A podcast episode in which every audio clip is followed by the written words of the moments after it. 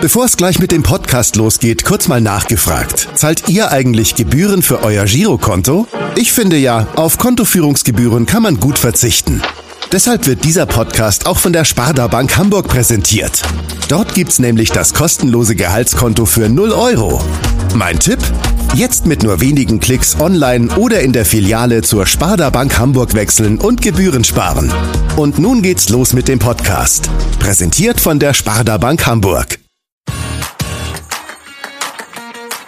HSV. Wir müssen reden. Der Abendblatt Podcast rund um den Hamburger Sportverein. Spielt der HSV ein sechstes Jahr in Folge in der zweiten Liga? Nach dem 2 zu 2 gegen Paderborn und weiterhin vier Punkten Rückstand auf Platz 2 scheint das erste Saisonziel, der direkte Aufstieg, bereits verspielt. Wahrscheinlich ist die Relegation, die allerdings fast immer der Erstligist gewinnt, die letzte Möglichkeit, um noch aufzusteigen. Oder gelingt der Mannschaft von Tim Walter ein Fußballwunder und Heidenheim kann doch noch überholt werden? Darüber wollen wir sprechen. Zum einen mit meinem Kollegen Maximilian Bronner. Moin Max. Moin Stefan. Und weil Max und meine Expertise nicht genügt, haben wir uns Verstärkung von einem absoluten Zweitliga-Experten geholt, dem Sky-Moderator Yannick Erkenbrecher. Moin Yannick, schön, dass du dabei bist. Vielen Dank. Ich muss euch korrigieren, eure Expertise ist mehr als ausreichend, aber ich versuche noch meine meine Sahne auf die Kirsche zu packen. Sehr gut. Wie wir recherchiert haben, bist du in Paderborn geboren, äh, dem letzten Gegner des HSV. 2 zu 2 ist das Spiel ausgegangen. Ähm, du hast auch mal bei den Profis äh, des SC Paderborn gespielt in der Regionalliga. Eingewechselt, Trainer war damit sein Vater Uwe. Ähm, der Bezug, ja, stimmt. Der Bezug ist also zum Club noch vorhanden. Fieberst du denn immer noch mit mit dem SCP oder wie sind deine Verbindungen nach Ostwestfalen? Nee, ich habe ja, ich habe eigentlich wenig Verbindung nach Paderborn, muss ich ehrlich gestehen, weil ich bin da zwar geboren, weil mein Papa damals Spieler war beim ersten FC Paderborn, als ich 1983 das Licht dieser Welt erblickte. Da mein Papa danach aber eine Trainerkarriere eingeschlagen hat, erinnere ich mich danach eigentlich an alle anderen Standorte, also tatsächlich Kindergarten in Lippstadt, Schule in Köln, als Papa beim FC war, zusammen mit Christoph Daum und Roland Koch. Und dann meine prägendste Zeit in, äh, in Kalberla, das ist in der Nähe von, von Gifhorn, Schrägstrich Wolfsburg, als Papa Trainer beim VfL Wolfsburg war, damals Anfang der 90er. Da sind wir quasi wohnen geblieben. Und ähm, ja, ich habe dann witzigerweise noch mal ein Jahr beim SC Paderborn gespielt.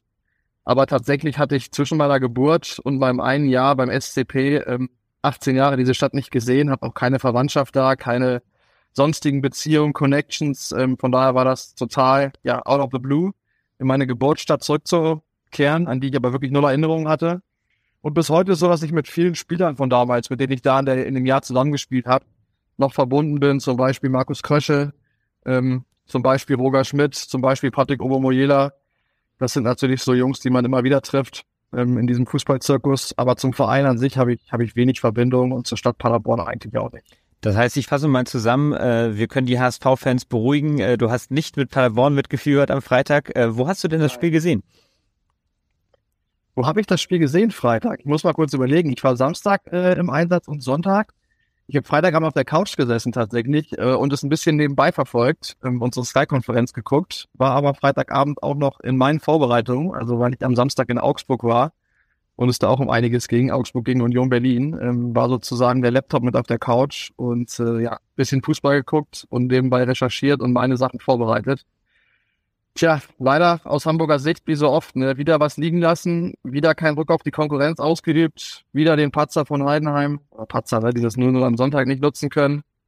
Darmstadt ist ja eh schon enteilt. Ja, es, es läuft vieles auf die Relegation hinaus, wobei ja am nächsten Samstag St. Pauli, Düsseldorf, ähm, wenn es da kein Unentschieden gibt oder geben wird, wenn es einen Sieger gibt, dann rückt er bis auf einen den HSV ran. Dann fahren die Hamburger aber mit ordentlich Ballast nach Regensburg.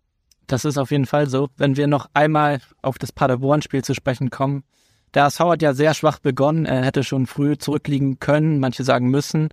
Ähm, und am Ende den Sieg ja im Grunde wieder durch einen individuellen Fehler hergeschenkt, weil Miro Muheim seinem Gegenspieler, als dieser im Grunde auf dem Weg zur Eckfahne war, nochmal in die Hacken gestolpert ist. Ähm, kann man aufsteigen, wenn man andauernd solche individuellen Fehler macht? Die Tendenz spricht ganz klar gegen den HSV, also zumindest was Platz 1 und 2 angeht. Zwei Siege aus den letzten neun Spielen, auswärts auch immer wieder Spiele dabei gewesen. Ich erinnere mich an Karlsruhe, da musste eine halbe Stunde gefühlt 5 0 hinten liegen. Dann das Spiel Magdeburg, Lautern habe ich im, im Kopf. Also Die Hinrunde wieder gut, wie so oft. Die Rückrunde extrem durchwachsen. Ich glaube, es ist Rückrundenplatz 10, 11, sowas im Moment. Das ist einfach viel zu wenig für die Ansprüche. Und ja, ihr habt das ja angesprochen, gerade die Abwehr. Ich glaube, 43 Gegentore sind es. Ne? Das ist, das ist alles andere als aufstiegsreif. Und ähm, das macht dem HSV immer wieder das Leben schwer. Also du musst gefühlt im Moment immer drei Tore schießen, um Spiele zu gewinnen. Äh, selbst drei reichen nicht immer aus. Ne? Wenn wir an Karlsruhe denken mit vier Gegentoren oder St. Pauli wäre dann auch nur ein Punkt gewählt, hättest du nur drei geschossen, in Anführungszeichen. Also, das ist, ähm, das ist ein Stück weit Harakiri, ne? Also vorne, vorne super. Vorne ist es auch immer wirklich, dass sie mal zwei, drei Tore schießen oder fast jede Woche machen, aber hinten, dagegen kannst du fast nicht anstürmen. Und das ist einfach so das große Problem. Und deswegen wird es auch maximal Platz drei werden aus meiner Sicht. Und maximal, also den gilt es zu verteidigen an den letzten drei Spieltagen, weil für mich ist die Relegation für den Hamburger Sportverein im Moment alles andere als safe. Ja, damit hast du uns unsere nächste Frage schon vorweggenommen und schon mal eine Prognose abgegeben, äh, wie die Saison noch ausgeht. Es sind ja auch vier Punkte Rückstand nach oben, vier Punkte Vorsprung nach unten. Es scheint ja zumindest so, als, als führt sowieso kein Weg mehr in der Relegation vorbei. Vielleicht können wir aber einmal aufarbeiten, weil diese Relegation ist ja eigentlich ein Wettbewerb, den keiner haben wollte hier in Hamburg vor der Saison. Äh, vielleicht können wir einmal mit dir zusammen aufarbeiten, wie es dazu kommen konnte. Man hat ja ähm, den teuersten Etat der Liga mit 22 Millionen. Ähm, das Aufstiegsziel war klar formuliert. Vor der Saison waren auch alle davon ausgegangen, dieses Jahr muss es der HSV jetzt eigentlich mal schaffen. Ähm, du verfolgst ja regelmäßig auch die Konkurrenten des HSV bei, bei Sky, ähm, wenn du im Einsatz bist. Was haben denn Darmstadt und Heidenheim dem HSV voraus? Warum, warum schafft es der HSV da aktuell nicht mitzuhalten? Ich glaube, da müssen wir wirklich ein bisschen ausholen. Also ich glaube, erstmal letzte Saison war die Relegation ein totaler Gewinn. Also letztes Jahr hinter Schalke und Bremen diesen dritten Platz sich zu, zu holen, war, war super, war eine tolle Leistung, zumal du auch, glaube ich, mit sechs Ligen zum Schluss da reingerutscht bist. Mit Fünf waren es ja schon. Totalen Schluss, mit der totalen Schlussoffensive. Das heißt, du hast diese Relegation gewonnen. Letztes Jahr war die Konstellation, da sind zwei Mannschaften, die haben doch mal ein doppeltes Budget von dir, die spielen das erste Jahr zweite Liga, die haben nochmal eine ganz andere Wucht und Power. Das war alles okay. Das war, das war gut, dass sie es geschafft haben. Ich habe ein Rückspiel dabei, ich habe das Rückspiel moderiert ähm, nach dem 1-0 in Berlin. War die Chance im Rückspiel auf jeden Fall da, dass man dieses Jahr Bundesliga gespielt hätte. Hat man nicht genutzt. Okay, da können wir einen Haken dran machen. Dann die Konstellation vor der Saison. So, ihr habt selbst gesagt, das ist der teuerste Kader der zweiten Liga und ich muss sagen, ich finde es aus, aus der Perspektive aus München jetzt betrachtet. Ne? Ich bin jetzt nicht jede Woche in Hamburg, sehe nicht jedes Training, lese nicht jeden Tag ähm, die, die Zeitung äh, in der schönen Hansestadt. Unser auch. Was ich aus der Ferne, äh? Unsere auch nicht. regelmäßig online, natürlich. Bitte, gut. klar, Abo. Aber was, was mir aus der Ferne auffällt, ist, ähm, ist einfach, dass, dass es irgendwie keine richtige Konstanz gibt und dass ähm, es immer wieder diese, diese totalen Brüche in der Saison gibt, wo plötzlich von jetzt auf gleich nichts mehr geht. Es war wieder eine super Hinrunde. Es waren, glaube ich, 34 Punkte am Ende der Hinrunde. Ähm, das las sich alles super. Und dieses Jahr ist die Konstellation eben anders. Also ich finde, als Hamburger Sportverein darf am Ende der Saison nicht Darmstadt und Heidenheim vor dir stehen. So, das ist ganz anders als letzte Saison. Dieses Jahr war für mich eins oder zwei in dieser Konstellation, in dieser Liga. Es gab eben keinen VfB Stuttgart, kein Borussia Mönchengladbach, kein 1. FC Köln, kein Eintracht Frankfurt, kein Schalke 04, kein Werder Bremen. Das sind ja alles Mannschaften, die in den letzten 10, 15 Jahren immer mal wieder in der zweiten Liga waren. Von denen gab es keine. Es gab kein anderes Team, was diese Wucht hat wie der Hamburger Sportverein. Und deswegen finde ich es am Ende extrem enttäuschend, wenn, wenn, man, wenn man wieder nur Dritter werden würde. Weil ich finde, hinter Darmstadt und Heidenheim zu stehen, das darf dem Hamburger Sportverein eigentlich nicht passieren mit den Möglichkeiten. Und jetzt sind es vier Punkte, habt ihr angesprochen auf Heidenheim, aber man ist ja auch elf Tore schlecht. Also eigentlich muss man fünf Punkte wettmachen in noch drei Spielen. Ich glaube, das ist nahezu illusorisch. So, und dann wäre es am Ende in Anführungszeichen nur die Relegation. Und da kommen wir zur letzten Saison. Ich finde, letzte Saison hat der Hamburger Sportverein die Relegation gewonnen.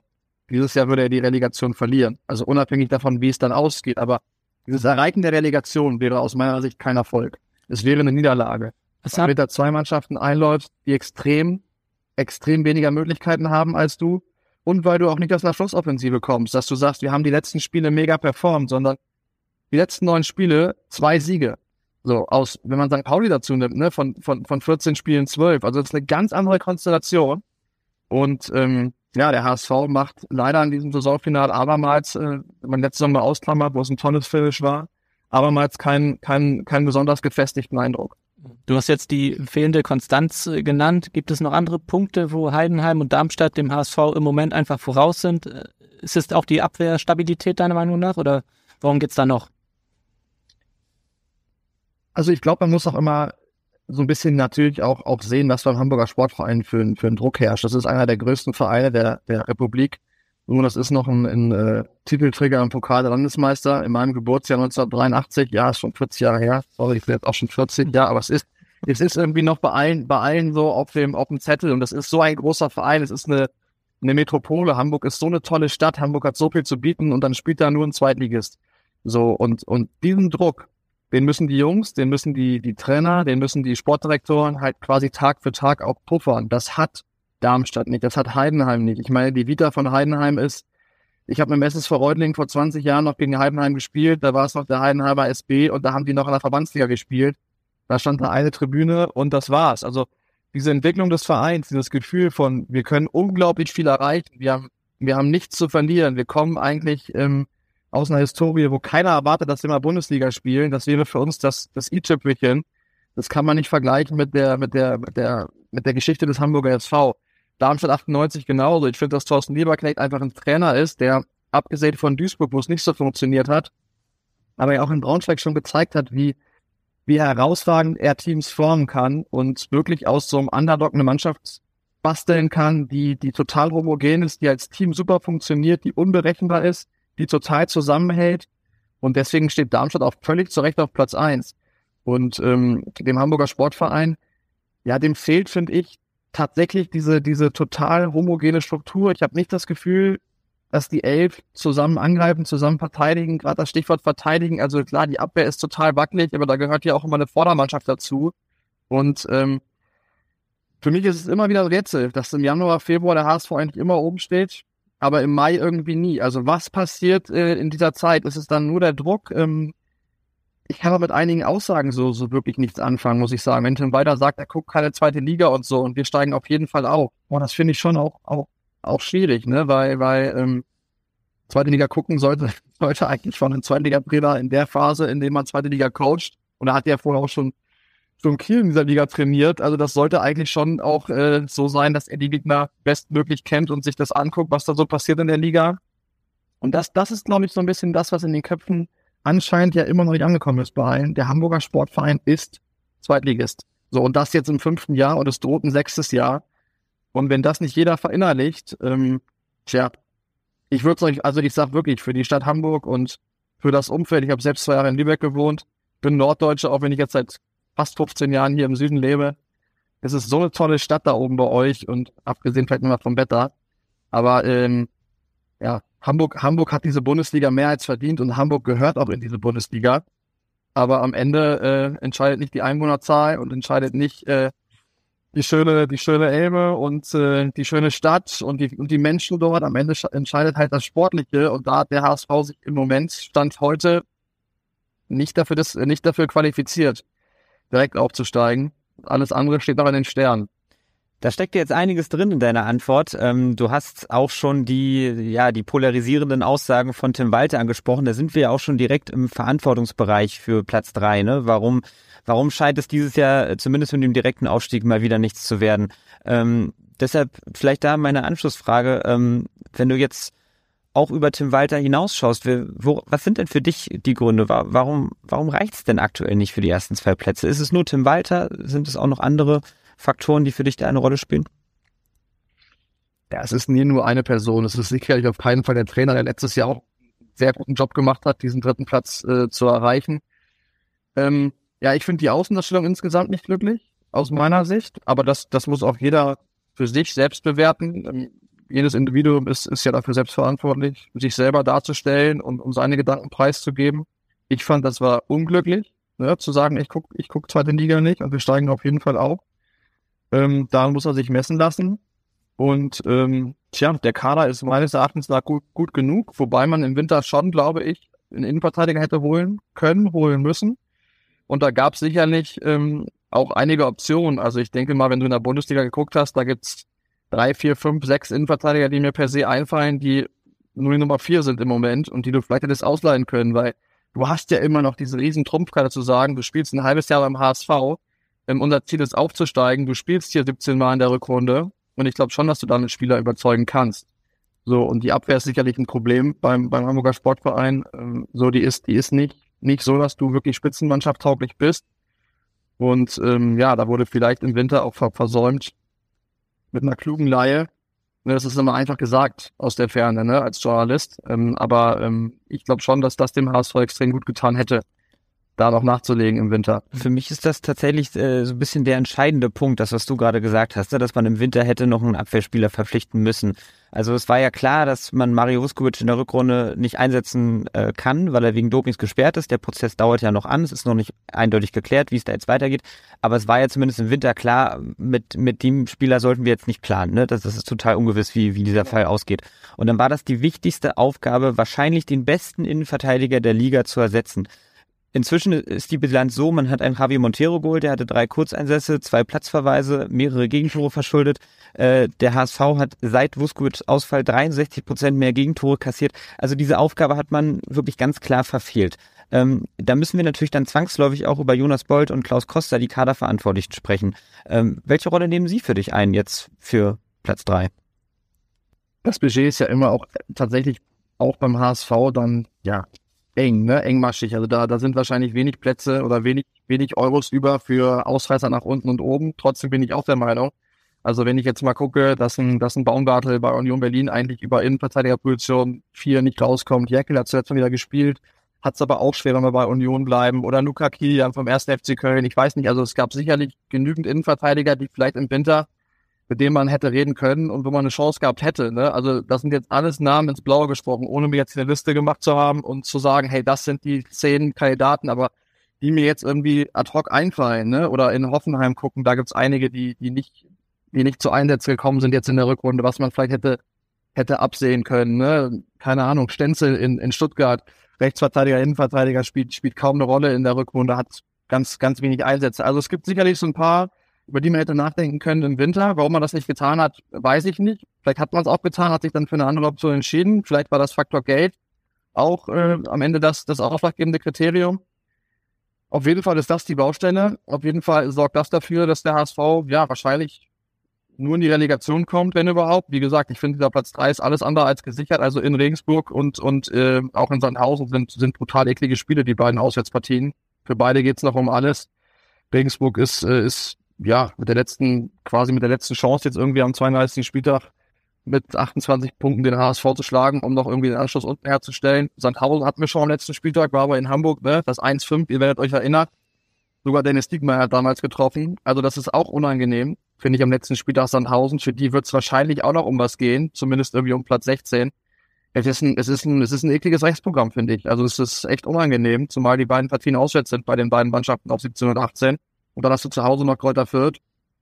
Ähm, tja, am Ende finde ich, ist es aber auch ein Stück weit zu früh, jetzt ein Fazit zu ziehen. Also ich, ich, ich bin schon jemand, der sagt, hey, lass die Jungs bis Ende Mai spielen, dann ist die Relegation und dann muss man sich zusammensetzen und bewerten. Also ähm, jetzt wäre es, glaube ich, ein zu früh, weil was machen wir dann, wenn, wenn, wenn in vier Wochen der HSV aufgestiegen ist? Und ähm, deswegen glaube ich, muss man das jetzt einfach nochmal noch mal zu Ende auch denken oder zu Ende sehen. Am Ende ich glaube, das ist ein, ne, am Ende kackt die Ente, glaube ich, Zitat Frank Buschmann, ne? Also lasst uns jetzt noch diese, diese drei Wochen plus X abwarten. Mit ziemlich großer Wahrscheinlichkeit hat der HSV noch zwei weitere Chancen dann, zwei weitere Spiele. Und dann muss man es bewerten. Und wenn man dann nicht aufgestiegen ist, dann muss man ganz klar sagen, dann haben äh, sowohl Jonas Beuth als Tim Walter keinen, keinen perfekten Job gemacht, weil das war ganz klar, das war ganz klar das Stil und da muss man sich auch messen lassen. Also wenn der HSV am Ende nicht aufsteigt, dann klar, dann ähm, haben die beiden da sicherlich auch einen Teil zu beigetragen, weil in der Liga musst du aufsteigen. Ich habe es eingangs gesagt. Für mich gibt es keinen größeren Verein, keinen besser aufgestellten Verein als den Hamburger Sportverein personell. Da ist kein Schalke, kein Bremen. Deswegen war Platz eins oder zwei Pflicht. Punkt. Ja, wenn wir einmal auf die Außenverteidigerposition nochmal gucken, da hat man ja im Winter auch nur Katterbach äh, vom FC Basel geholt. Der hat sich jetzt leider das Kreuzband gerissen. Insofern ja, sind, schade ja, äh, gute Besserung auf jeden Fall auch nochmal von uns an dieser Stelle. Ja, so, ja. Ähm, Miro Muheim und Moritz Heyer sind auf den Außenverteidigerpositionen gerade gesetzt, äh, strahlen jetzt aber nicht unbedingt aus, äh, die Sicherheit aus, die man äh, sich wünschen würde als HSV-Fan. Äh, Woche für Woche gibt's ja wieder, wie in Paderborn, von Muheim individuelle Fehler, die Punkte, Tore kosten. Ähm, bei so vielen Zwischenfällen, wenn man die mal so nennt, äh, kann man vielleicht auch nicht mehr von Einzelfällen oder Unkonzentriertheiten reden, ist es vielleicht am Ende denn doch ein Qualitätsproblem oder würdest du diese fehlende Qualitätsdiskussion beim HSV nicht mitgehen? Nee, die würde ich nicht mitgehen, tatsächlich, weil ich finde, die Qualität ist ausreichend. Und ich finde, es gibt ja auch Mannschaften, also guckt euch in der, in der, in der Bundesliga jetzt, wenn ich bei Union Berlin bleibe, ne? Also die spielen mit Giesemann und, und Roussillon, die spielen immer noch mit Trimmel ganz oft. Also alles tolle Spiele, aber für das Niveau, das du in die Champions League spielen, denkst du eigentlich auch, dass das nicht die Außenverteidiger sind, die am Ende äh, dir Platz drei oder Platz vier sichern. Also ich finde, es ist auch schon immer eine Frage der, der Herangehensweise. Ne? Wie spiele ich, wie verteidige ich, wie agiere ich als Team? Und für mich sind einfach am Ende des Tages 43 Gegentore ähm, von der ganzen Mannschaft geschluckt und nicht von der Abwehr so und und deswegen glaube ich, dass die individuelle Qualität reicht beim Hamburger Sportverein. Die muss reichen, weil die anderen sind ja auch nicht besser bestimmt. Ist ja jetzt nicht so, dass du sagst, boah, ähm, ne, denk mal an die eine Saison bei bei Greuther Fürth zurück, als sie aufgestiegen sind. Die hatten in der Saison einen, einen Stach, die hatten in der Saison einen David Raum, so, die hatten einen Paul Jeckel, da hast du vielleicht am Ende wirklich gesagt, wow, die waren individuell so stark besetzt, das sind alles Jungs geworden, die haben danach einen, einen, einen riesen Weg eingeschlagen.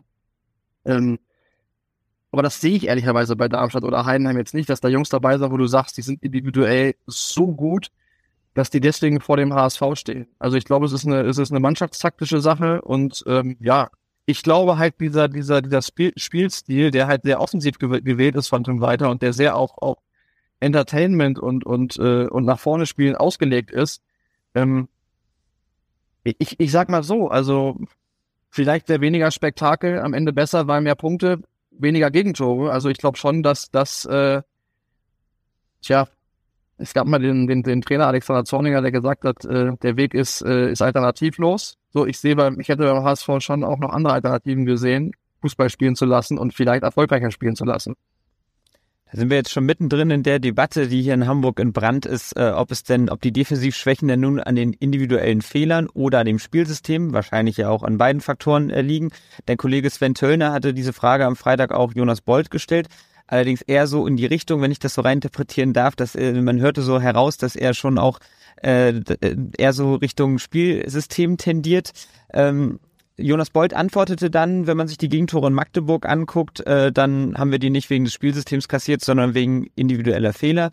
Was er allerdings nicht sagte, war, dass äh, man ja davor gegen St. Pauli gespielt hatte und da lag es sehr wohl im Spielsystem, dass man durch einen langen Ball sich hat auskontern lassen und plötzlich war Saat alleine vom Tor von Heuer Fernandes. Was Jonas Bold natürlich noch nicht wissen konnte, war, dass äh, gefühlt zehn Minuten später Paderborn am Anfang fünfmal alleine aufs Tor zugelaufen ist, weil ein langer Ball dann schon ausreichte. Äh, welche Meinung vertrittst du denn? Liegt's, äh, du hast auch gerade schon eher so die Tendenz eingeschlagen, naja, das ist schon eine mannschaftstaktische Sache.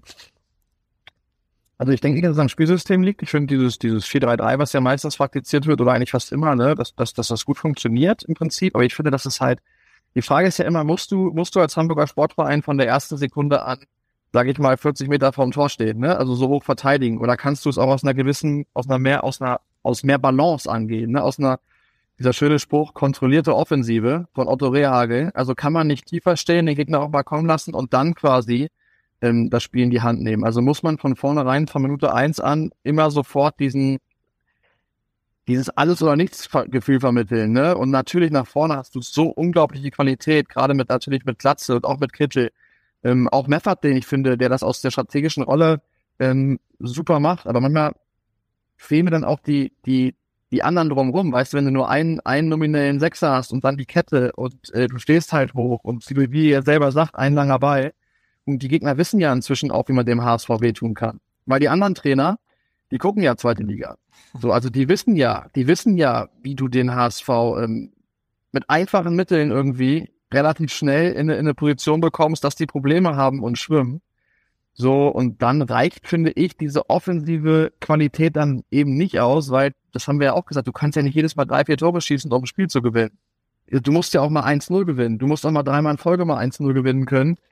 Und dieses Gefühl habe ich beim HSV im Moment eben nicht. Und, und selbst Regensburg oder Sandhausen, die beiden Auswärtsspiele, bin mal gespannt, ob da, ob da zu Null gespielt wird. Ich glaub's nicht. So. Und das setzt dich ja auch von vornherein immer unter Druck, dass du eigentlich weißt, wir müssen halt immer vorne schon mal zwei Tore machen, weil hinten zu Null spielen, puh, das ist, äh, ist schwierig, ne? Und ja, deswegen, ich, ich, ähm, ich sehe das nicht so, Tim Walter lässt ja nicht jetzt irgendwie äh, 1-1-8 spielen, sondern das System an sich, das hat ja Hand und Fuß. Da gibt's ja Abwehrspieler, da gibt's einen Sechser. Ähm, aber von dieser Balance her, ne, von diesem, also spiele ich, spiele ich Angriffspressing, spiele ich Mittelfeldpressing, lasse ich mich mal zurückfallen. da gibt's ja so viele Elemente im Spiel, die man wählen kann, ne? auch zu verschiedenen Zeiten, mal was umstellen, mal tiefer stehen, mal den Gegner kommen lassen. So, ich finde, der HSV, aus meiner Sicht, ist es immer von Minute 1 bis 90 relativ berechenbar, was du kriegst. Ne? Also du kriegst äh, in der ersten Minute eigentlich genau das gleiche Bild geliefert wie in der 87. Und ähm, tja, das hat halt im Moment für mich, wie gesagt, am Personal, ich finde das Personal ist gut genug. Man muss auch immer sagen, so eine Saison nimmt natürlich auch eine Eigendynamik an. Ne? Und wie gesagt, diesen Druck darf man nie vergessen, der, der irgendwie auf einen HSV-Spieler lastet. Aber ich hatte dieses Jahr schon gedacht, 34 Punkte Hinrunde. Also dieses Jahr marschieren sie durch. Ich bin von der Rückrunde enttäuscht und auch überrascht, sage ich ganz ehrlich. Also, dass der HSV wieder so einbricht, hätte ich nicht gedacht. Hm. Jetzt haben wir sehr viel über Spielsysteme und Tim Walter gesprochen. Jetzt wollen wir noch mal hören, was er gesagt hat nach dem 2 zu 2 gegen Paderborn. Fußball ist ein Fehlersport. Ja, äh, genauso wie Paderborn einen Fehler gemacht hat äh, und da niemand drüber redet, machen wir kleine Fehler in unserem Spiel, aber die kalkulieren wir mit ein. Ja, weil unsere Art und Weise mutig ist, ähm, äh, sehr, sehr ballbesitzorientiert, trotzdem mit ganz, ganz viel Herz und mit ganz viel Leidenschaft. Ja, und, und, und das ist das Ziel, dass wir selber in verschiedenen Momenten noch konsequenter sein wollen, gerade vor dem Tor vom, beim Gegner. Äh, aber ich finde, heute haben wir es sehr, sehr gut verteidigt. Ja, und äh, dass wir daraus wieder ähm, äh, Situationen für den Gegner herstellen, ja, passiert. Aber ich bin zufrieden mit meiner Mannschaft. Wie gesagt, nur nicht mit dem Ergebnis. Ja, und äh, Fehler, ja, die machen Sie, die mache ich, die machen alle. Und darum, wir sind eine Einheit, wir sind eine Mannschaft. Ja, und äh, die Jungs machen sich untereinander überhaupt gar keine Vorwürfe, weil wir ein verschworener Haufen sind. Und genau das äh, brauchen wir hier. In dieser knapp einminütigen Antwort steckt jede Menge drin. Äh, wie bewertest du seine Einschätzung einerseits dieser ja, individuellen Fehler seiner Spieler, aber auch äh, dieses Zusammenhalts, den er am Ende ja nochmal betont hat? Also prinzipiell ist es ja gut, weil man sagt ja nicht umsonst, ne, Jürgen Klopp schafft es meistens, dass die Jungs für ihn durchs Feuer gehen und dass in der, dass die, dass die Hierarchien immer flacher sind heutzutage, dass du eine Truppe brauchst, die am besten den Trainer ja nicht hasst, wie es früher mal war. Also Leistung kann ja immer durch zwei Sachen entstehen. Leistung entsteht entweder durch Angst oder, oder durch Freude. So, das sind eigentlich, finde ich, die beiden, die beiden Möglichkeiten, wie du, wie du Leistung aus einer Mannschaft herausholst. Entweder du, du hast so Freude an dem, was du tust, dass du einfach gut funktionierst, oder du hast so Angst vor Konsequenzen, dass du, dass du daraus heraus funktionierst, weil du, weil du einfach fürchtest, dass du morgen zehn Kilometer laufen musst, bis du dich übergibst und äh, vielleicht auch mal aus, rausgeschmissen wirst, was auch immer. Das sind die beiden Dinge. Deswegen dieser Weg zu sagen, wir halten zusammen, wir sind eine Truppe, wir machen das zusammen, kann ich mitgehen, finde ich richtig, finde ich gut, passt auch zum HSV.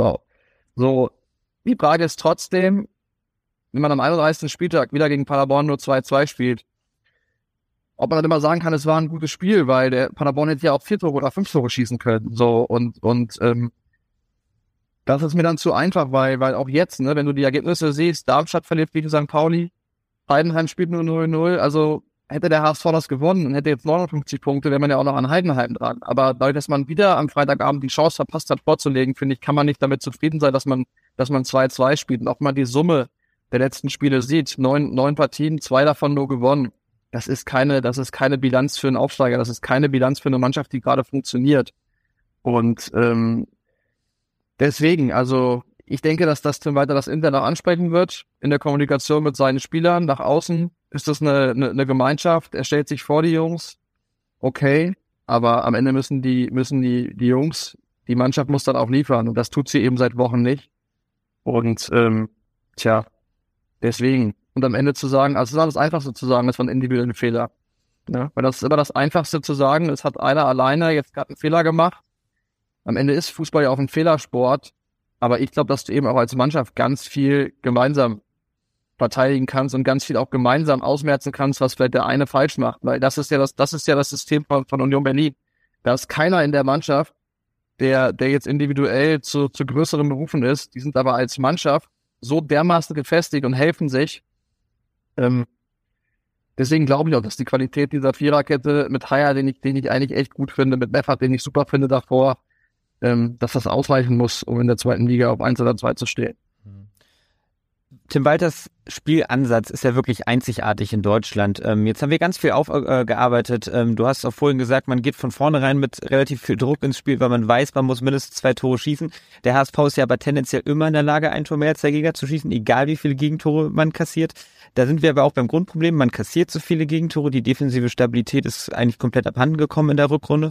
Ähm, von daher, wie wäre denn so dein, dein Resümee, was seine Spielweise betrifft? Ist sie eher Fluch oder eher Segen für den HSV? Was uns am Ende abrechnet.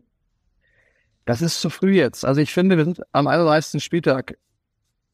Letzte Saison habe ich gesagt, war Platz 3 ein Erfolg. Dieses Jahr wäre Platz 3 eine herbe Enttäuschung. Vielleicht wird es noch weniger als Platz 3. Dann war es dann war's viel zu wenig. Punkt. Und ich finde, wie gesagt, die Aussage, die, das Zitat ist doch gegeben, wir steigen auf. So. Und daran muss man sich messen lassen. Wenn es am Ende über die Relegation reicht, ist das auch ein Riesenerfolg, dass der HSV nach fünf Jahren zweite Liga wieder in der Bundesliga angekommen ist. So, und, und das muss man jetzt abwarten. Also diese beiden Relegationsspiele am 1.6. und am 5.6. sind die beiden ne, in die Bundesliga, meine ich. So, da sollte sich jeder Hamburger freinehmen. Da wird es wahrscheinlich mit ziemlicher Sicherheit wieder um alles gehen. Und der 5. Juni wird entscheidender sein als der erste. Also das hat man letztes Jahr gesehen, dieses Rückspiel. Es ist alles noch möglich. Also jetzt den Kopf in den Sand stecken und sagen, wir hören jetzt auf, bringt ja nichts. Es sind ja erst 31 Spieltage vorbei. Ne? Aber wie gesagt, Zwischenfazit von mir ist, es ist nicht sehr gut, es ist auch nicht gut. Also Note 1 und 2 würde ich aktuell nicht geben. Aber ähm, die Saison ist noch nicht zu Ende. Und jetzt muss man diese letzten drei Spiele spielen. Und der HSV sollte neun Punkte draus machen. Ähm, mindestens sieben, weil Tja, St. Pauli und Düsseldorf sind auch noch dran. Ich glaube, für, für den HSV wäre es natürlich gemalt, wenn die beiden Unentschieden spielen Samstagabend und keiner richtig rankommt. Aber ich glaube, wenn es einen Sieger gibt Samstagabend, dann hat der HSV echt nochmal maximal Druck, in den letzten drei Partien dann diesen, diesen dritten Platz überhaupt erstmal zu verteidigen. Weil wenn St. Pauli das gewinnt, haben die 13 von 15 gewonnen. St. Pauli spielt dann noch Kiel und KSC, für beide geht's um nichts mehr. Puh, also ich traue trau St. Pauli auch zu, dass sie am Ende mit, mit äh, 45 Punkten aus der Rückrunde rausgehen. Und das muss der HSV erstmal abwehren. Und die Chance nach oben haben sie für mich am Freitag wieder vermasselt. Also sie wären an Heidenheim bis auf zwei dran, aber sind sie nicht. So, und deswegen. Aber lass uns noch drei Spiele gehen. Lass uns noch drei Spiele abwarten. Vielleicht die zwei noch on top. Appendix, Relegation. Und dann, finde ich, muss man auch ganz ehrlich und fair bewerten. Und dann muss man auch die Arbeit von Jonas Bold und Tim Weiter bewerten. Das steht auch jedem Journalisten zu. Das, das dürfen wir auch machen und sollten wir machen. Aber ähm, ich finde, der Fairness gebührt es einfach, dass man jetzt auch noch die Saison abwartet. Fußball ist ein Fehlersport, hat Tim Walter wörtlich gesagt. Äh, jeder Mensch macht Fehler. Auch ihr bei Sky, haben wir uns sagen lassen. Ähm, Echt? Wer denn bei uns? ich Namen. Ich brauche Namen. Ihr hattet gestern eure Nachbesprechung äh, von der TV-Übertragung am Wochenende und habt analysiert, was alles gut, was weniger gut lief. Äh, wie fiel dein Feedback aus? Äh, wir sind ja unter uns, ne? Nee, war sehr gut. Sehr gutes Feedback. Sehr gutes Feedback. Ja. Aber wir haben tatsächlich, das ist äh, oft auch diesem Konstrukt geschuldet Saisonendspurt, schon wieder viel mehr über das vergangene Wochenende, beziehungsweise über das kommende Wochenende gesprochen, als über das vergangene. Also schon wieder 32. Spieltag im Fokus ne, den 31. noch kurz gestriffen, aber äh, es geht immer nach vorne. Ne, es geht immer weiter. Und äh, tja, im Moment ist wenig Zeit für Rückspiegel tatsächlich. Ähm, das ist so. Ähm, ich bin aber, glaube ich, am, am Sonntag sogar in, äh, in Hannover. Kurzfristig jetzt noch, weil ich Freitag, Samstag im Einsatz bin und Sonntag bisher frei hatte. Und gestern dann noch gefragt wurde, ob ich, äh, ob ich mir nochmal einen Flieger nach Hannover raussuchen könnte, ob das noch passt zeitlich. Und stand jetzt äh, wäre ich dann da und würde mir zumindest angucken, wie, wie Darmstadt Matchball Nummer zwei spielt. Und die Voraussetzungen, dass Darmstadt jetzt am Wochenende aufsteigt, äh, sind ja relativ groß. So, und dann wäre Sonntag, weiß nicht, 15 Uhr 18, 15 Uhr 20, sowas wäre schon mal ein Aufstiegsplatz weg. Ähm, ziemlich großer Wahrscheinlichkeit. Und dann können wir nochmal neu reden, weil dann gibt's ja nur noch den einen zu vergeben. Heidenheim kann ja auch schon aufsteigen tatsächlich an diesem Wochenende oder am kommenden Wochenende. Ähm, ja, Genau, aber das, ihr seht, immer nur nach vorne.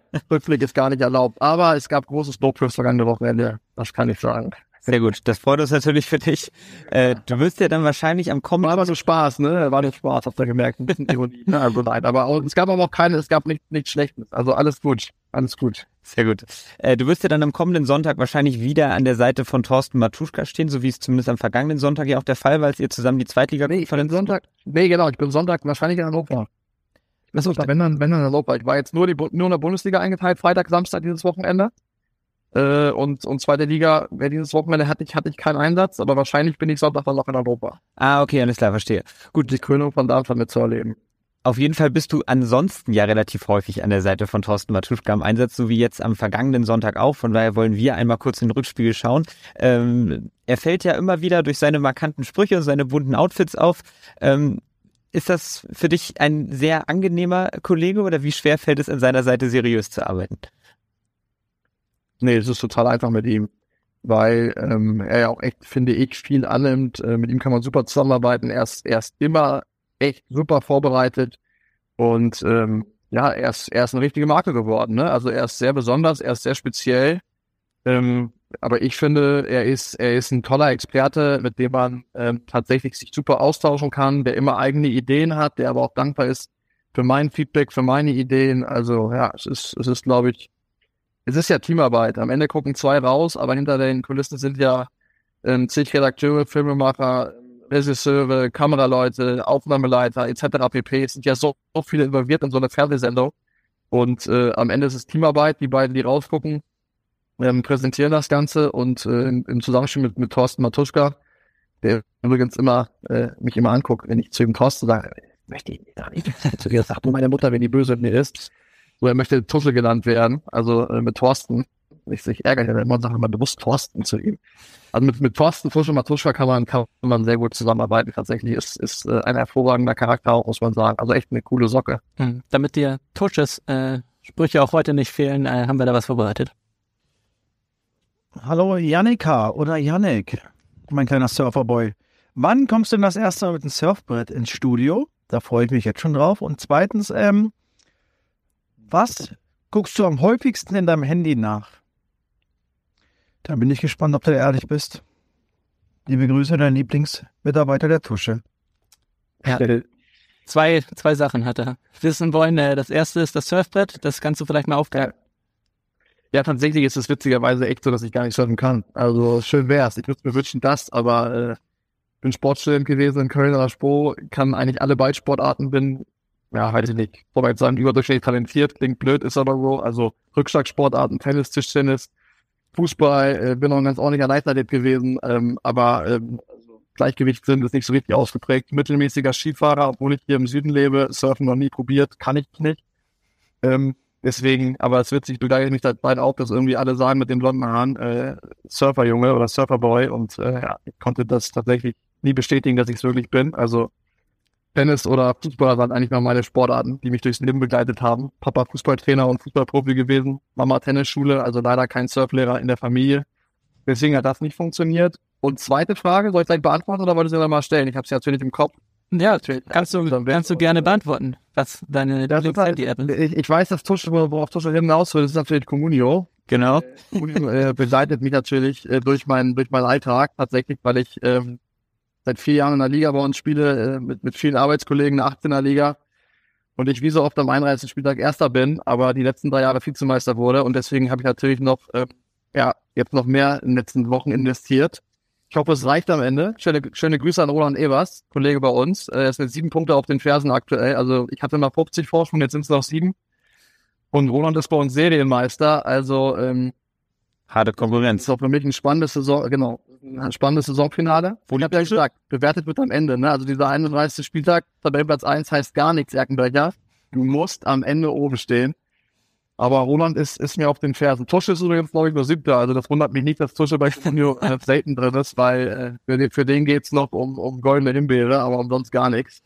Dann war es ja mutig von ihm, dass er das Thema angesprochen hat, wenn er selber gar Finde nicht ich wegkommt. Ne? Für mich auch. Ja, ich war Herbstmeister, glaube ich, ne? Aber Tusche ist wie so oft stark angefangen, stark nachgelassen. Ähm, ne? Also da muss er sich auch dran messen lassen. Große Töne gespuckt. Ich habe ihm vor, vor Spieltag 1 gesagt, ich bin, glaube ich, mit ähm, nach vier Spieltagen war ich vorletzter, weil ich wirklich eine Katastrophentruppe zugelost bekommen hatte. Habe ich zu Tusche gesagt, Tusche, ich stehe auf jeden Fall vor dir. Zweiter werde ich allemal, weil Zweiter werde ich, werde ich in der Liga immer, egal was passiert. So, und Tusche mich ausgelacht und tja.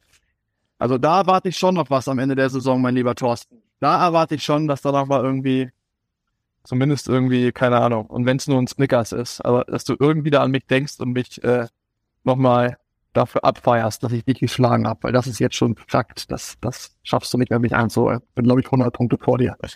Da, da war sie wieder die kleine Spitze, ihn Thorsten zu nennen. Du, du moderierst jetzt, äh, du moderierst jetzt seit einigen Jahren bei Sky die Sendung der ersten und zweiten Liga, hauptsächlich der zweiten Liga, meine ich. Ähm, bleibst du eigentlich der Liga und auch Sky treu? Oder wie sind so deine Pläne oder möglicherweise auch die Veränderungen beim Sender, ähm, was deine Person betrifft? Ach, das, das ist immer, das ist ja so Glaskugel, ne? Also im Moment sind es wirklich fast 50-50, so zweite Liga, erste Liga. Ich mache ja immer noch Wimbledon im Sommer zusammen mit Patrick Kühn und Michael Stich bei den letzten beiden Jahren dabei. Ähm, das macht auch echt immer, immer, total Spaß und also das kann man jetzt gar nicht so sagen, glaube ich. Also ähm, bin viel am Topspiel viel dabei, wenn Lothar mit Lothar und Sebastian äh, habe ja selber auch, auch das Topspiel schon moderiert, sogar mal ein Jahr lang, äh, damals noch mit mit mit mit Kali zusammen. Also es passierte immer so viel, ähm, kann man kann man gar nicht so in die Glaskugel gucken. Also äh, stand heute äh, geht's mir super gut. Gestern ging es mir auch super gut. Mal gucken, wahrscheinlich geht's mir morgen auch gut, aber es gibt auch sicherlich äh, ja immer Sachen, die neu sind und dass, dass Veränderungen kommen. Und ich bin da eigentlich ein Typ, ich lebe total im Hier und Jetzt und ähm, genieße das Hier und Jetzt auch. Das muss man, finde ich, auch, weil es ist ja immer so schade, wenn du eigentlich ähm, immer im Rückspiegel denkst, oh Mensch, das war eine tolle Zeit und das war ja super und Mensch, ging es mir damals gut, aber in dem Moment hast du es vielleicht gar nicht gefühlt, weil du mit tausend anderen Sachen beschäftigt warst. Und ähm, ich fahre gut damit, mich immer mit dem zu, zu beschäftigen, was heute ist. Also ich plane meinen Dienstag. Ich weiß, wo ich Freitag, Samstag, Sonntag bin. Das ist auch gut so. Und alles andere wird die Zukunft zeigen. Aber ich kann sagen, dass, dass ich wirklich einen Traumjob habe, dass mir mein, mein Job unglaublich Spaß macht. Dass, ähm, ja, für mich ist im Moment nichts Besseres gäbe, dass ich tatsächlich auch schon mit 16, 17, als ich äh, im Tennis echt gut war und im Fußball echt gut war, immer gesagt habe, mein, mein Traumjob wäre eigentlich irgendwie Sportmoderator und ähm, vielleicht haben genau diese fünf Prozent mir dann auch im Tennis und Fußball gefehlt, weil ich wusste, dass ich gerne was anderes machen wollen würde. Und es ist genauso gekommen. Äh, bin da total stolz drauf tatsächlich. Bin total happy mit dem, wie es ist.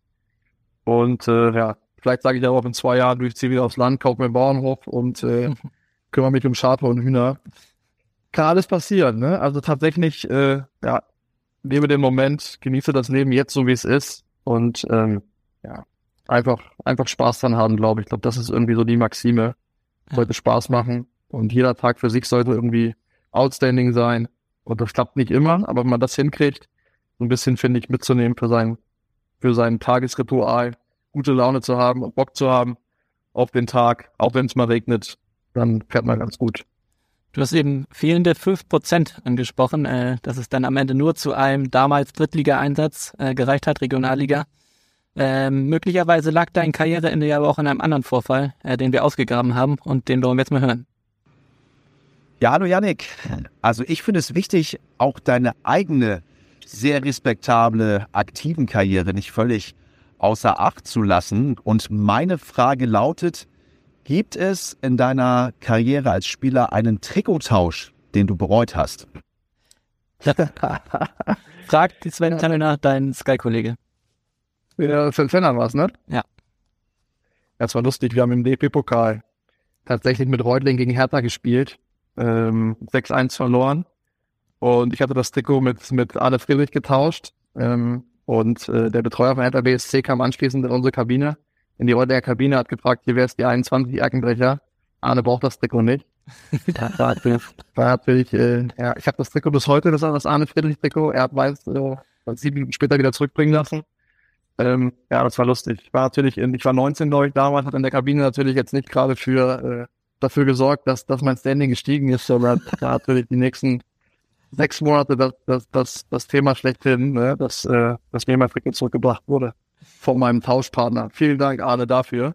Ich weiß gar nicht, ob er das selber so einen Auftrag gegeben hat oder ob das tatsächlich einfach der Platzwart war oder der Betreuer von Platzwart ja nicht, der Betreuer von Hertha, der das Ding äh, wieder bei uns in die Kabine gebracht hat, ja.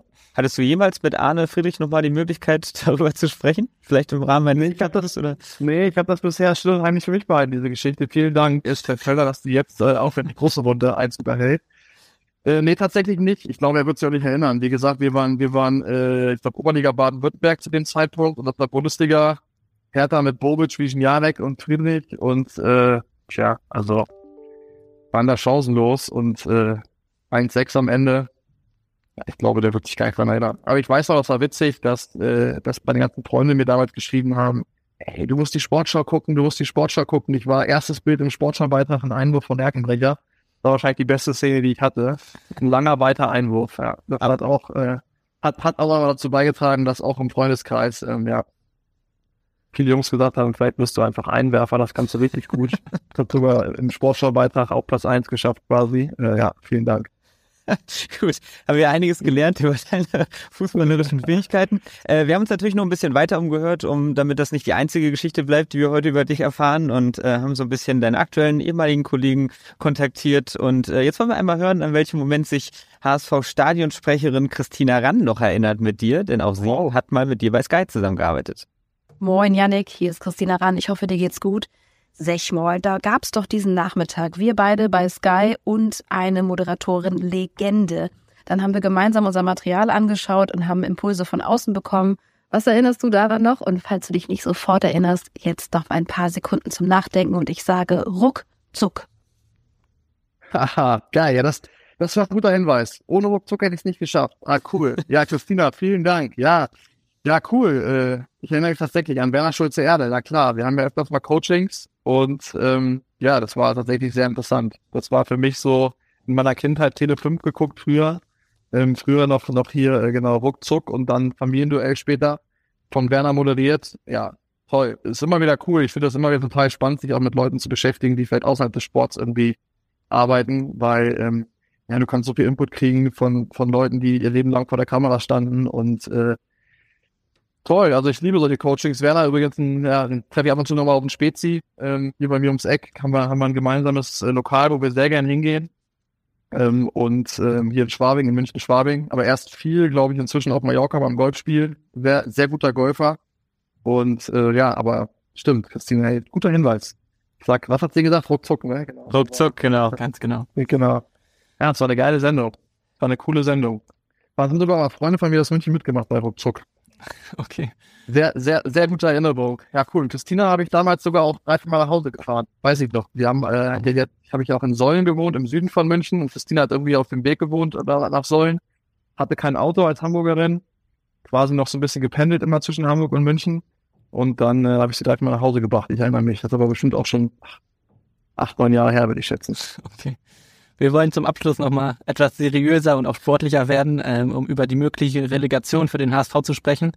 Äh, gibt ja eine Menge Mannschaften, die da in Frage kämen als mögliche Gegner. Ähm, hast du einen Verein, der am besten passen würde aus HSV-Sicht, äh, der den Hamburgern vielleicht besonders gut liegen würde im Kopf?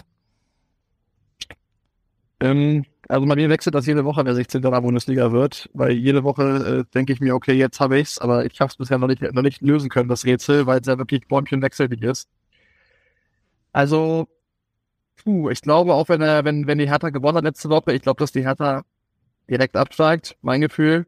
Ich glaube, es könnte vieles auf Stuttgart hinauslaufen, auf Platz 16. Das wäre sehr schwer für Hamburg, mein Gefühl. Also der VfB ist individuell echt gut besetzt.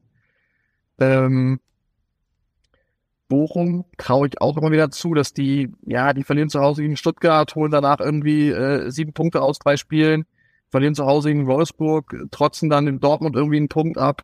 Also Bochum habe ich irgendwie auch noch voll auf der Rechnung, dass die, dass die 16. werden. Ähm, das, glaube ich, wäre machbar für, für den HSV.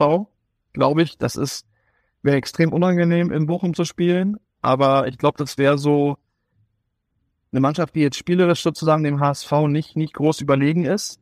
Ähm, Augsburg ist raus seit dem Sieg gegen Union Berlin, würde ich sagen. Die auch noch sind auf der Agenda. Die waren ja auch das Teamspiel in Folge ohne Sieg, haben es jetzt wieder gerade gerade gewuppt und ein Spiel gewonnen. Ähm, Schalke hat natürlich ein wahnsinns Restprogramm. Ich meine, ich spiele jetzt auch gegen, gegen Bayern und Leipzig, ähm, bei den letzten beiden, oder beziehungsweise 32 und 34, dazwischen, glaube ich, haben sie Frankfurt. Schalke auch eine Mannschaft, da kann alles passieren. Den traue ich eine direkte Rettung zu, den traue ich noch Relegation zu. Die wären für den HSV, glaube ich, auch eher aus Hamburger Sicht 30, 70, so würde ich, würde ich fühlen, weil, weil Schalke natürlich mit diesem Momentum dann käme irgendwie äh, eine super Rückrunde gespielt zu haben und die, die auch individuell finde ich schon schon ordentlich besetzt sind, auch gerade irgendwie so äh, ja offensiv und auch mit Boris Jens hinten in der Innenverteidigung, wenn der fit wird und wieder fit ist. Ähm, Also, ja. Aber auch das ist ja alles Kaffeesatzleserei, ne? Glaskugel. Also für den HSV, für den Zweitligisten ist es immer brutal schwer. Ich weiß gar nicht, der Letzte, der es geschafft hat, müsste mir kurz helfen. Ich Union, glaube ich, gegen Stuttgart, ne? Kann das sein? Nürnberg mal gegen Cottbus. Ja, stimmt. Union Stuttgart, zweimal unentschieden tatsächlich. Zweimal unentschieden, ne? 0-0, 2-2, nicht, nicht bezwungen, aber auswärts zur Regel damals. Und äh, ansonsten glaube ich Nürnberg mal Cottbus, ne? Ist schon zehn Jahre her, zwölf Jahre her. Also der Zweitligist ist, ist in der Regel unterlegen und ähm, tja, also ich, ich glaube, Hamburg geht in die Relegation, so ist mein Gefühl. Und ich würde Stand heute sagen, oh, ich weiß nicht. Schwer zu Ich sagen. glaube Hamburg-Stuttgart. Ja, ich glaube Hamburg-Stuttgart. Okay, das wäre natürlich echt eine brutal schwere Aufgabe für den HSV. Das sehe ich eigentlich ähnlich wie du. Stuttgart ist schon sehr, sehr gut personell besetzt. Ähm, wir sind fast am Ende unseres Podcasts angekommen. Äh, fehlt eigentlich. Ja, Jungs, darf ich, darf ich, darf ich euch noch loben? Ich meine, ich, ich quatsch ja mal nicht dazwischen. Ich äh, lasse normal eigentlich immer ausreden. Also, ich mir zumindest vor, klappt nicht immer. Aber ich muss euch loben. Also, toll vor- vorbereitet, tolle Gesprächsgäste organisiert. Vielen Dank dafür. Hätte ich jetzt gar nicht mit gerechnet. Äh, also, Chapeau, Hut ab. Also, so geht moderner Journalismus, so geht Vorbereitung. Sagt immer. Das halbe Leben ist, ist Vorbereitung. Ne? Am Ende muss man nicht alles wissen, man muss nur wissen, wo es steht. Aber damit man weiß, wo es steht, muss man es ja vorbereitet haben. Also von daher, vielen Dank dafür, großartig, hat echt viel Spaß gemacht. Das Kompliment nehmen wir natürlich gerne an äh, und senden es auch gerne an unsere Hörer, was du über uns sagst. Äh, wir sind aber noch nicht ganz am Ende. Wir haben noch eine letzte Sache für dich vorbereitet. Äh, denn wie du vorhin schon gesagt hast, beim HSV wollen wir am 31. Spieltag auch noch nicht abrechnen. Und in unserem Podcast auch nicht vor unserer letzten Kategorie. Meine Top 3. So heißt unsere Abschlusskategorie und äh, heute geht's um deine Top 3 Momente als Sky-Moderator. Hast du da ad hoc etwas? Platz eins unvergessen, sage ich immer sofort, Treffen mit Roger Federer. Also äh, in Wimbledon muss 2017, 2018 gewesen sein. Roger kommt ins Studio ähm, und stellt sich allen Kameraleuten vor. Also, hallo, ich bin Roger. Ja, hallo, ich bin Hans. Ja, hallo, ich bin Roger. Hallo, ich bin Klaus. Ja, hallo, ich bin Roger. ja, ich bin die Martina. So, dann gibt er mit mir äh, drei Minuten Interview mit, mit mir und Patrick Kühn und geht dann raus und sagt, Janek, Patrick, Martina, Klaus und äh, Hans, bis bald. Das fand ich so besonders. Also, ähm, ich meine, wie oft passiert uns das, dass, dass wir Leuten begegnen, die stellen sich vor und 30 Sekunden später weiß man den Namen nicht mehr. Und ähm, das fand ich bemerkenswert, weil der gibt wahrscheinlich 40 Interviews nach so einem Tennismatch und dass er dann bei uns reinkam und danach jeden Aufnahmeleiter, jeden Kameramann mit Namen wieder verabschiedet hat. Ähm, das ist mir hängen geblieben, das war besonders und äh, da habe ich gedacht, okay, also so geht Superstar oder so kann Superstar auch gehen. Das war à la Bonheur, das hat mir sehr gut gefallen, hat mir imponiert. Ähm, jetzt müsste ich überlegen, Platz zwei. Also ich habe immer diesen Fehlermoment im Kopf. Was war denn Platz zwei? Ähm, du sicherlich die Aufstiege, würde ich sagen. Äh, ne? Also das kann mir ja auch, auch Sonntag wieder passieren, wenn Darmstadt in Hannover aufsteigt, da dabei gewesen zu sein oder da dabei zu sein, ist ja noch Zukunft. Habe ich jetzt auch schon einige Male erlebt. Ne? Den Aufstieg von Hannover habe ich mitgemacht in Sandhausen, den Aufstieg von, von Leipzig damals zu Hause, von RB. Also da gab es einige Aufstiege, das ist immer besonders so ein, so ein fehlreister Spieltag oder so ein letzter Spieltag mit, äh, mit allem, was da dran hängt. Und ähm, Platz 3, ganz schnell. Platz drei ganz schnell, papp, papp, papp. Du, am Ende steckt einfach der Kontakt mit Menschen, ne? Also ich muss schon sagen, dass in meinem Job das natürlich toll ist ähm, und auch echt herausragend ist, was für Persönlichkeiten man schon kennenlernen durfte und mit denen man zusammenarbeitet, äh, ob es jetzt Lothar Matthäus, Rainer Kalmund, ähm, Michael Stich, Patrick Kühn, Thorsten Matuschka, etc. pp. ist. Also das ist, das ist wirklich toll, das weiß ich zu schätzen und ähm, ja, das ist immer wieder, wenn du die Kollegen triffst, äh, die du von früher aus dem Fernsehen kennst, äh, natürlich ein schöner Moment, wenn du mit denen an dem Tag zusammenarbeitest. Ja, wir wünschen dir, dass du diese äh, Momente noch toppen wirst in deiner weiteren TV-Karriere. Äh, erstmal vielen Dank, dass du dir die Zeit genommen hast. Dein Lob an uns hast du gerade schon äh, dankenswerterweise gesagt für, für uns. Äh, vielen Dank, hat großen Spaß gemacht mit dir. Ja, sorry, und ich laber zu viel. Nein. Ich Fragen gestellt kriege über Fußball, dann, dann, ach, das macht einfach zu viel Spaß. Nächstes Mal kriegen wir das kürzer hin. Ich bessere mich und äh, sag euch vielen Dank. Schicke euch die besten Grüße nach Hamburg. Äh, auf ganz bald und auf ein spannendes Saisonfinale. Genau so ist es ja. Also wir haben deine Ausführung wirklich sehr gerne auch in dieser Ausführlichkeit mitgenommen. So soll es ja auch sein in einem Podcast, dass man ein bisschen ausholen kann. Ähm, jetzt sind wir aber tatsächlich am Ende und wir hören uns wieder nächste Woche vor dem Heimspiel des HSV gegen Kräuter Fürth. Und in Hamburg sagt man Tschüss und bei uns heißt das Auf Wiederhören. Tschüss. Weitere Podcasts vom Hamburger Abendblatt finden Sie auf abendblatt.de slash podcast.